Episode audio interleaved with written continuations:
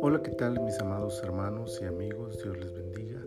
Estamos ya en el día viernes, viernes 24 de septiembre del año 2021. Hemos llegado a este fin de semana y estamos en la temporada 7, el episodio 14 de nuestro devocional en su reposo. Quiero leerles el capítulo 14 de Marcos, el versículo 52, que dice, Mas él, dejando la sábana, huyó desnudo. La indecisión es un mal en todos los aspectos de la vida.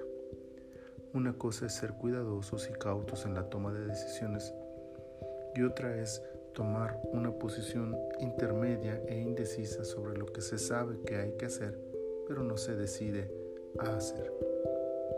Jesús va apresado rumbo al concilio para ser interrogado. Todos sus discípulos lo han abandonado. Parece que no hay nadie dispuesto a seguir a Jesús bajo tales circunstancias. Pero un joven sigue sus pasos a la distancia. Desea saber lo que pasará.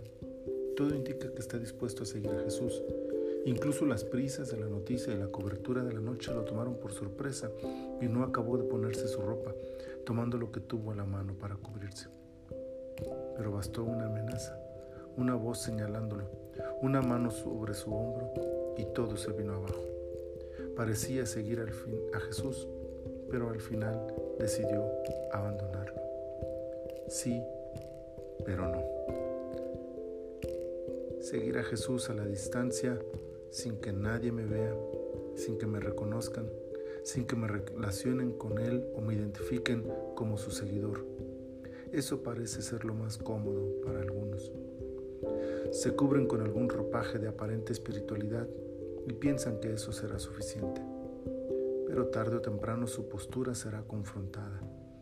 En algún momento la adversidad tocará a su puerta y tendrán que definir su lugar en el camino. Muchos, por desgracia, huyen avergonzados, desnudos, humillados e identificados, no como seguidores del Maestro, sino de los que querían seguir a Jesús, pero al final no estuvieron dispuestos a pagar el precio.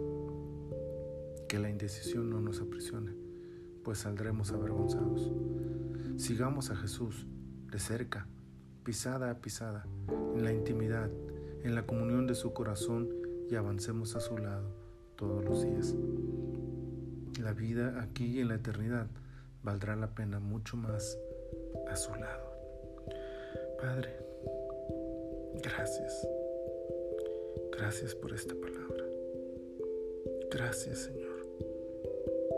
Te pido que nos ayudes para hacerla real en nuestras vidas, para disponernos a seguirte bajo cualquier, cualquier circunstancia y dispuestos a pagar el precio que sea necesario. Glorifícate Señor nuestras vidas. En el nombre de Jesús te lo pedimos. Amén. Amén. Mi Señor les bendiga abundantemente.